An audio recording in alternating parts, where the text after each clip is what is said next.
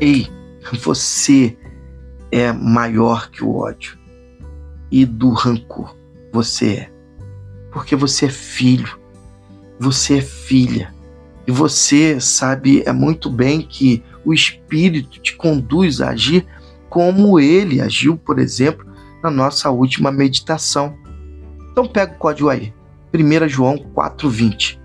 Se alguém diz eu amo a Deus e odeia seu irmão, é mentiroso, pois quem não ama a seu irmão, a quem vê, não pode amar a Deus a quem não vê.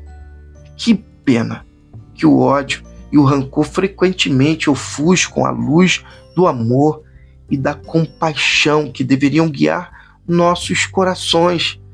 Jesus nos ensina a amar incondicionalmente. O amor é um mandamento.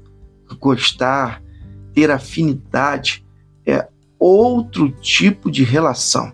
Mas amar, amar é um mandamento.